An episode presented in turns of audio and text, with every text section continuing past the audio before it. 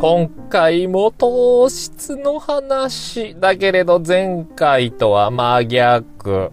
ごめんね、つまんない話で。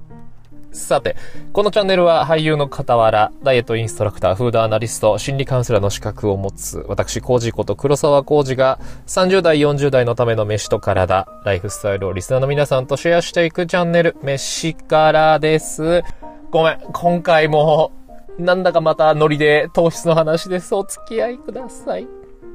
さて、前回のね、続きというかね、全く真逆な話なんです。今回は。ズバリ。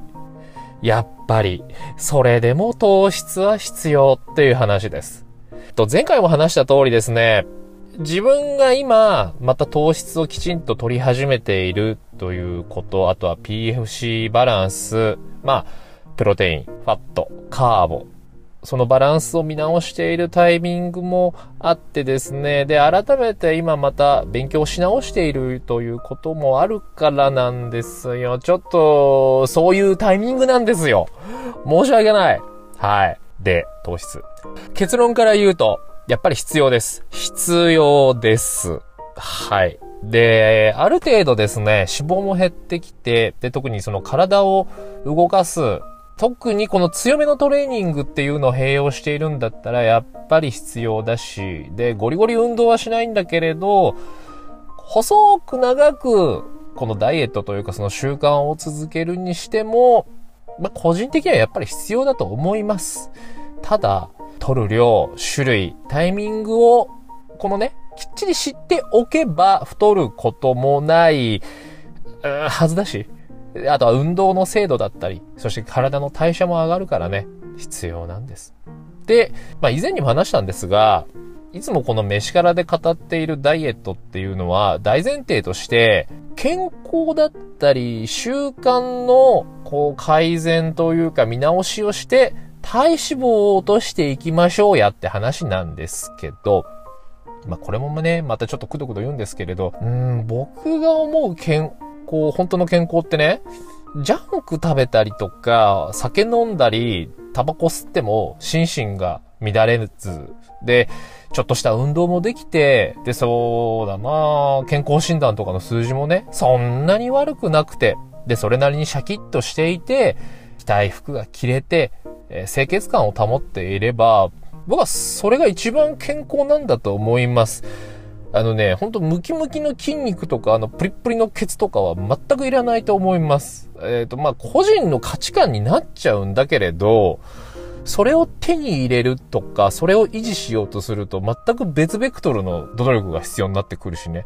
若干健康ともかけ離れちゃうし、まさに今の俺と同じでね。なので、こう別にさ、糖質、あとはジャンクフード、酒、タバコが悪いっていうことじゃなくて、体質、タイミング、あとはその本人の状況とかと照らし合わせて取っていけば僕はいいと思うんです。まあ、ここまでなんで糖質だったり脂質、ジャンクが悪になったのかなっていうのはさ、そもそも現代人って活動量が低下して、で、なおかつストレスの中で、いろんなものを取りすぎてしまって、で、それが癖になっちゃって、血糖値が激しく上げ下げして、まあ、いわゆるインスリンスパイクっていうのが起きて、で、結果、で、糖質さらに欲しちゃって、で、前も話した糖質依存になり、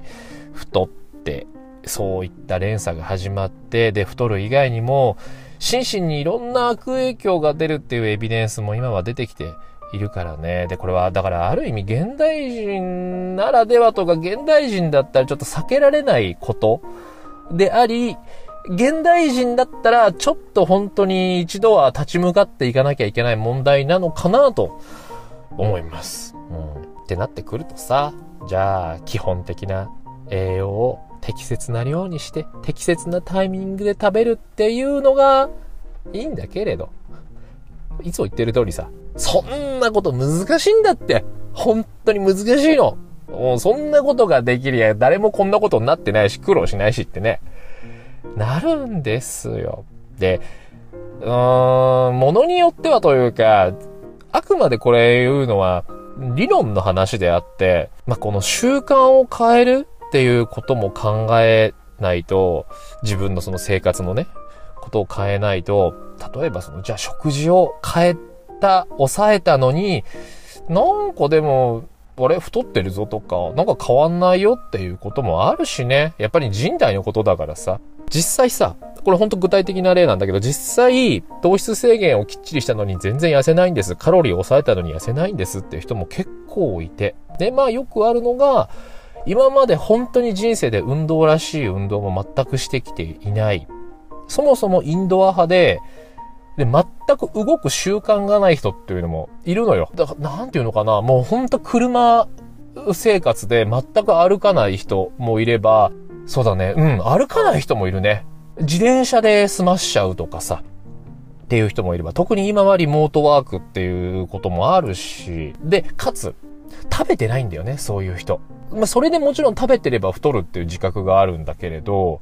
いや、食べてないですよ、そんなにって。で、確かに、食事の内容を見てみても、食べてない。いや、食べてないというか、うん、そこそこバランスも悪くないと。っていうケースもあったり、で、本当に食べてないの。食事を、ご飯を。の割に、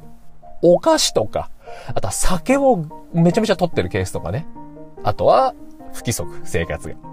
こういう、うん、まあ女性に多いかな。ちょっと決めつけ、うん、決めつけじゃないね。やっぱ女性に多いです、こういうのって。うん。っていう人は、やっぱ結構厳しいよね。変えていく、痩せるっていうのは。まあ多分そういう人の場合、元々が元々だからめちゃくちゃ太ってるっていうわけじゃないんだけれど、まあこういう人は変えていくのは本当に大変です。こういう例もあるからね、実際。うん。かと思えば、やっぱ乱れない人もいるのよ。ね、カツ丼食ったって、油トースト食べたってさ、うん、なんか、別に大丈夫、全然平気って。また、そういう人は本当体質とか、あとは習慣がいいんだろうなと思うけれど。本当現代人におけるダイエットっていうのは複雑だよね。で、まあ、ちょっと前回の話の続きにはなっちゃうんですけれど、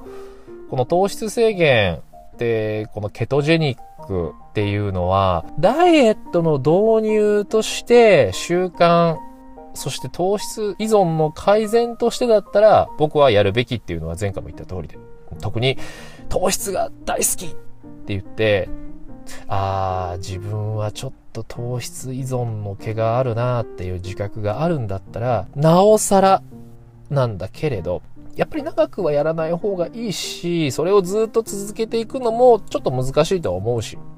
で、何より長くやる、そしてうん、いい感じに痩せるには、やっぱり運動が絶対に必要だしね。てか、うーん、慣れてきたらというか、改善をしてきたら、やっぱり適度な運動が気持ちいいってなってくるからさ。ってなってくると、やっぱり糖質もちょこっと入れてより活動的にしましょうよっていうことになるのよ。で、その運動する際ね、その糖質がじゃあ絶対必要かってなると、うーん、いろんな意見は分かれるんだけれど、やっぱ必要だと思うし。で、そしてあの何より筋肉の原料になるからさ、いや、筋肉つけたくないし、とは言うけれど、やっぱり筋肉、多少ね、ちょっとでもいいからつけた方が体のラインがすごく綺麗になるし。ただね、あの、何度も言う通りに、その糖質カットをする習慣、えっ、ー、と、食事が体に合ってるって言うんだったら、あまあ全然別にそれは、あの、変える必要ないと思うし、あとは必要以上に強い運動も別にしないかな。別にこのままの、ちょっとまあの、マイルドな運動で十分ですっていう人で、本当体に影響がないんだったら全然いいの。うん、体質だからさ。で、糖質っていうのは体のエネルギーになるっていうのはみんな知ってると思うけれど、具体的に言うとさ、自分の体温の維持、あとは筋肉を作ること、あとは内臓機能の維持にも必要なんですよね。いや、筋肉ってあれでしょ？ってプロテインじゃないの？タンパク質でしょ？ってなるんだけど、それはあくまで原料で、その原料があるだけじゃ筋肉にならないのよ。そこに糖質が介在することで初めて筋肉になる。だってね。はーって思うよね。なので、この闇雲に糖質というか、そのカロリー自体を大幅にカットしてしまうと、みんなが知ってる通り、その頭が回らない代謝が下がる、えっ、ー、と、冷え性になったりね、をするあと筋肉が減る。あと便秘とか。まあいろんな悪影響が出ます。長くやるとね。一応、VLCD、あの、ベリーローカロリーダイエットっていう手法もあるんだけれど、もうこれは超単純。もうほんとただただカロリーを抑えまくれっていうやつで、1日、男性でも1日1500以下とかにしなさいっていうのがあるんだけれど、これは、やった人みんなが口を揃えて言うけど、本当にこれは評判が良くないみたい。うん。あの、コンテスト前とかのビルダーが、本当に減らない。どうしていいかわかんないって時に、もう最後の手段でこれをやるらしいんだけれど、やったビルダーはみんなやんなきゃよかったって言うよね。このベリーローカロリーダイエット、VLCD。もう筋肉の張りもなくなるし、もうただただ辛いだけだって。って言ってて。あ、そうそうそう。そして、地味に気になると思うんですよ。ここまで言ってくると。糖質と糖類の違い。糖質と糖類。これ。なんだけど、ちょっとね、小難しいんだわ。小難しいんですよ。担当類だの、多糖だの、あでんぷんが、食物繊維が、とかってなるので、はしょります。あの、調べてみてください。はい。ただ、ざっくり言うと、糖類は、えー、文字通り、想像通り、甘いもの、うーん、そうだね。甘みですね。だから果物とかも、これに当てはまります。糖類。と考えていいかなすごくざっくりだと。とね、糖質、うん、糖質はまあ、でんぷん類って言ったらいいのかな。で、このでんぷんというのは、いろいろなこの消化だったり代謝を経て、エネルギーに変わったり。で、まあ、溜まりすぎると、太っちゃうよ、脂肪になっちゃうよっていうことではなんだけれど、この糖類、甘いものって、消化の必要がないから、血糖値がものすごく上がるの。バコンって。普通の、まあ、穀物だ、ご飯とかに比べてやっぱり上がりやすいし、このエネルギーとして使われないと、より溜まりやすいっていう性質って思ってもらって大丈夫。だからダイエット中に甘いものはやめときましょうってことなの。ただ、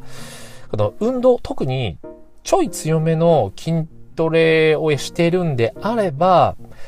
えっ、ー、と、脂質を含んでいない和菓子っていうのは僕は非常におすすめです。あの、即エネルギーになるから、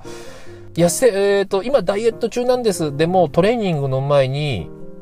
和菓子食べます。バナナ食べますって人は結構多い。で、個人的には、えっ、ー、と、果物に関して、あの、甘すぎるトロピカルフルーツ、あるいはパイナップルとか、マンゴーとか、あれすごく甘いじゃないメロンとかもまあそうだけど、ああいうのじゃないんだったら、少し取る分には、全然いいと思うし、いや、うん、取るべきかなと僕は思います。やっぱり果物って旬のもの、フレッシュなものだしさ、言っては見ても、みかん1個とか、リンゴ半分なんてたかが知れてるカロリーだし、あとは、ベリー系、えっ、ー、と、ブルーベリーとか、イチゴとか、ラズベリーとか、まあ、まあ、冷凍で売ってるよね。ああいうのは GI 値もすごく低いから、で、一粒あたりのカロリーも少ないから、ああいうのを無糖のヨーグルトに入れる分には、今ダイエット中です、減量中ですって言っても全然僕は食べていいと僕は思ってます。うん。てか僕も果物に関しては割と食べてるなみかん、うん、旬のみかんとか平気で1回で3つぐらい食べたりするからね。あ、そうそうそう。で、じゃあ糖質、糖質の話。これをじゃあどれぐらい取ればいいんだって話になってくるんだけど、さすがにちょっと適切な量っていうのをここで言うのはやっぱ難しくて。えっ、ー、と、男女差のこともあるし、体格、年齢もあるでしょ？で、あと個人的にすごく重要だと思ってるのが、その人のいつもの食事の内容と、ライフスタイル、生活習慣、あとは糖質への依存度があるかないか、あとは運動強度、プラス自分の、えー、基礎代謝。の把握がすごく大事で、そういうちょっといろんな複雑なことが、を踏まえた上じゃないと、このカロリーにしましょう、こういった感じにしましょうって、やっぱ簡単に答えられなくってさ。うん。なので、まあ、運動とかもしてる。で、そして筋肉もある。で、消費カロリー、だからいそうなると1日の消費カロリーを積むよね。えっ、ー、と、よく歩きますとか階段絶対使ってますなんてやってたりすると、1日の、まあ、トータルの消費カロリーが基礎代謝も合わせて、まあ、3000を超えるような人が妙な糖質制限、カロリー制限をすると、僕みたいになります。僕みたいになります。もうね、慢性的な疲れと、あとは、まあトレーニングの精度が下がると。まあつまり不調ですよね。不調モードに入って低燃費モードになって、リバウンドとまでは言わないけれど、あれなんか減らないし、いやむしろなんか若干太ってね、みたいな。ってことになるわけです。で、もちろんじゃあ、これぐらい取っていいよってなったとしても、何でも食べていいよってわけではなくて、やっぱ内容のバランス考えて出たバランス。バランス考えてさ、その制限じゃなくって、この積極的にカロリーを取りに行く。で、そして、なんていうのかな、このスパイクを作るっていうのがかなりいいそうです。今のいろんな論文とかを見てたりすると、スパイク、その、なんだろう、常に同じ量じゃなくって、あくる日はこんだけ取る、あくる日はちょっと抑えるとかっていう、そのスパイクを作るのがいいそうです。まちなみに今僕が試しているのはまさにそのスパイクです。で、僕の場合はですね、1日の平均消費カロリーが、だいたい3000、特に多い日だと3500ぐらいになってくるので、平日は平均で2500ぐらいにして、週末にきちんとドカンと糖質を入れまくる、まあ、いわゆるチートっていうのをしようかと思ってます。まあ、しようかと思っている時は、ただ、まだ始めて2週間なので、効果が多分これから出始めてくるのかな、出始めてくれるといいんだけど、そんなことを今しています。逆にさ、ちょっと具体的すぎるんだけれど、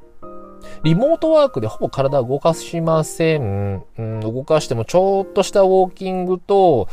自宅での30分ぐらいのゆるい、そんな息が乱れない緩めの筋トレとかだと、ざっくり500から600キロカロリーの上乗せくらいになってしまうので、で、一般的な男性だと大体基礎代謝が、まあこれも年齢によるんだけど、1500、600、700ぐらいになってくるので、こうなってくるとやっぱり意図して、糖質、脂質、そしてカロリーを下げに行かないと、やっぱり太ってしまうのよ。うん、そう、どうしてもその、運動強度が低い、消費カロリーが少ないからさ、基礎代謝、プラスのその消費カロリーがどうしても少なくなってしまうから、こうなってくると積極的に下げに行かなきゃダメだ。で、まあ、この1日の消費カロリー、基礎代謝も合わせてね、消費カロリーの計算っていうのは、なかなか、ほんと細かくやろうとすると面倒なの。なので、ネットのね、とあるページがあって、そこでまあ、いろんなものの計算ができるページがあるのよ。なので、そこのリンクを貼っておきます。ちょっと興味がないというか、うん、試しにね、ちょっとやってみるといいです。あ、自分って思ったより消費カロリーあるなとか、ああ、自分って全然消費してないんだ、やべ、みたいな。っていうのをね、ちょっと一回把握した方がいいです。まあ、一般的にさ、そのダイエットの際っていうのは、1日のその総消費カロリーの中から、まずはマイナス500っていうのが理想とされていて、うーん、まあ、なんだろう、1日の総消費カロリーが2500キロカロリーの人だったら、500を減らした。まずは2000から始めてみましょう。そういうのが本当にごくごく一般的。かつ、辛くないメニューの組み方というかな、になります。まあこれは本当に理屈の数字の話にはなってしまうんだけれどね。で、厚生労働省が定めた2020年時点での1日の理想とされているバランス、いわゆる PFC バランスっていうのは、P、プロテイン、タンパク質が2、で、F、これはファッ。ファットが2、で、最後の C。C がカーボ、炭水化物、糖質だね。これが6とされています。226。はい。で、さっきも言った1日に2000キロカロリーで過ごそうと思ったら、その2000キロカロリーをこの226の割合にしましょうよっていうことなんです。これね、すごく理想なの。パーンって思う。まあ、個人的にはタンパク質3にして脂質を限りなく1に近づけるぐらいが本当の理想に近いかな。で、いわゆるボディメイクをやってますっていう人も大体この割合でみんなやってる。うん、特に、なんだろうな、いろんな意味でね。これいろんな意味だよ。いろんな意味で、ちゃんとやってる、本当に体に真摯に向き合ってるような人ほど、やっぱ糖質取ってるよ。すごくすごく糖質取ってる。ってね。で今はね、どんどんどんどんそういう考え方になってきてるかな。しっかり糖質食べ、取る、ご飯も食べて、で、まあ、いろんなね、ことを使って健康的に減量していきましょうっていうのが今の主流みたいです。まあ、ただまあ最後の最後何やってっかわかんないけどさ、みんなね。あとね、そう。今2って言ったじゃない？脂質が。脂質2って言ったけど、意外と2に抑えるの大変だからね。脂質ってやっぱカロリー高いからさ、すべての栄養素の中で。高いからちょっとうかうかしてるだけであっという間にね、積んじゃうのよ、脂質の量って。なのでね、まあ、やっぱ脂質に関しては本当に意識して抑えたりするのが大事です。で、こんなのに、やっぱりお菓子とか、なんかちょっとしたおやつとかを加えちゃったら、やっぱりあっという間にオーバーしちゃったりするものなのよ。うん、なので、そういうのを控えていけば、結構食べれたりするもんなんだよね。さて。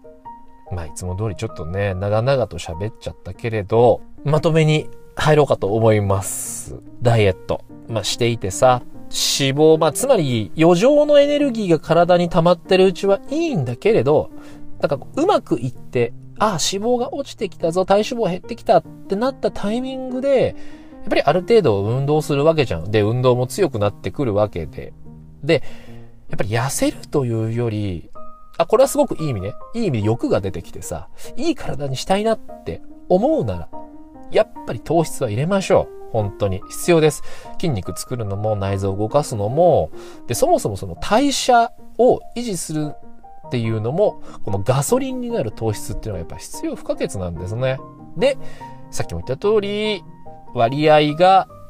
糖質が6、タンパク質が2、脂質が2、6、2、2の割合が基本です。もちろんこれはその人の体質とかライフスタイル次第なんだけれど、これはだいぶ理想の割合です。うん、うんまあさっきも言った通り、理想はタンパク質3にして脂質限りなく1に近づけてもらうのがいいです。で、もちろんじゃあこの中から何食べて もいいぞっていうんじゃなくて、まずはその GI 値が低いもの、つまり血糖値スパイクを穏やかにするために、その真っ白のご飯とか、あとはパスタとかよりも、まずはね、まずは、まあやっぱりオートミールだったり玄米、あとは蕎麦、まあ、全粒粉を使ったものとか、そういったものから様子を見ていきましょう。ちょっと減ったからって言って、急にドカーンとじゃあ、糖質食べていいんだ、白い米食べていいんだ、あパスタ食べていいんだ、とかってなっちゃうと、うん、やっぱそこでまた血糖値スパイクがバンって始まっちゃってってなるからね。で、もちろん脂質も気をつける。当たり前だけど。はい。まあ、そこまで減らしました。体脂肪減らしました。ね、そこまで頑張れた人だったら、まあ多分大丈夫なのよ。もう、あの、ここでくどくどくどくど説明しなくても、いろんなことを自分できちんと調べて、ああ、これがいいんだ、あれがいいんだってできる人だから、僕は大丈夫だと思うんだけれど、ただ、やっぱ人間ってさ、気持ちよくなっちゃうというか、変にやりすぎたりね、脅迫観念からやっぱ食べないで、食べることがちょっと怖くなってくるってなると、ほんと良くないからさ、ねえ、まあ、それがまさに僕なんだけれど。やっぱね、撮っていたっていうのはもちろんなんだけれど、とにかくこれ何度も言う通り、とにかくあの乱れ切った習慣には、ほんと戻りたくなくて。それが怖くて怖くて、なんかね、食べることが若干怖くなっちゃってるんだよね。本当に。ほんとここまで話すとさ、わあ、めんどくせえってなるんだけれど、もうね、しょうがない。いい、いい年だしさ、で、この乱れてプランプランになったこのデブスイッチを直すっていうのはさ、うん、一瞬直すのは簡単なの。スイッチをそこの位置に戻すのは簡単なんだけれど、その定位置、いい位置でしっかり固定をしていくのは、しかも長くね、長く固定をしていくのは、本当に本当に大変だなっていうのは、まあ、もう本当実感しました。まあ僕の場合は本当にね、やりすぎ食べなさすぎっていうのもあるから、ここまでなる人っていうのはあんまいないと思うんだけれど、ただね、もしだよ、今年に入って2022年になって1月からちょっとやろうかなと思って今まで頑張ってこれた人、4月ももう終わるけれど、ちょうど5ヶ月でしょ？体、だいぶ変わってきたはずなの。変わってきたか、なんか若干今停滞してるぞ、いろんなことにって。もしそういう人がいるんであれば、臆せずに糖質入れてみましょう。僕もそうでした。臆せずに怖かったけれど、そこで糖質を入れたのよ。まあ、それがオートミールなんだけど、入れたらね、まあ、前回も話した通り、ガツンと痩せたからね、筋肉もモリモリってついてきて。ちょっとね、あんまり糖質を怖がるのはやめましょう。まあ、ここまで聞いてくれた人だったらわかると思うけれど、おかしな取り方さえしなければ、大丈夫なはずなんで。はい。これから夏だしさ、うまいもんあるじゃん。カツ丼とかカツ丼とかカツ丼とか、そういうのもやっぱ食べたいし、焼肉も食べたいしさ。あと美味しい餃子があんだよ。東京の巣鴨に。そこの餃子も食いたいし、羊も食べたいし。ね。まあいろいろ食べれるように。ああ、まあ、その前にね、僕の場合はちょっと撮影があるからさ、ちょっとコンディションをしっかり整えて、行っていきたいと思うよ。今回も。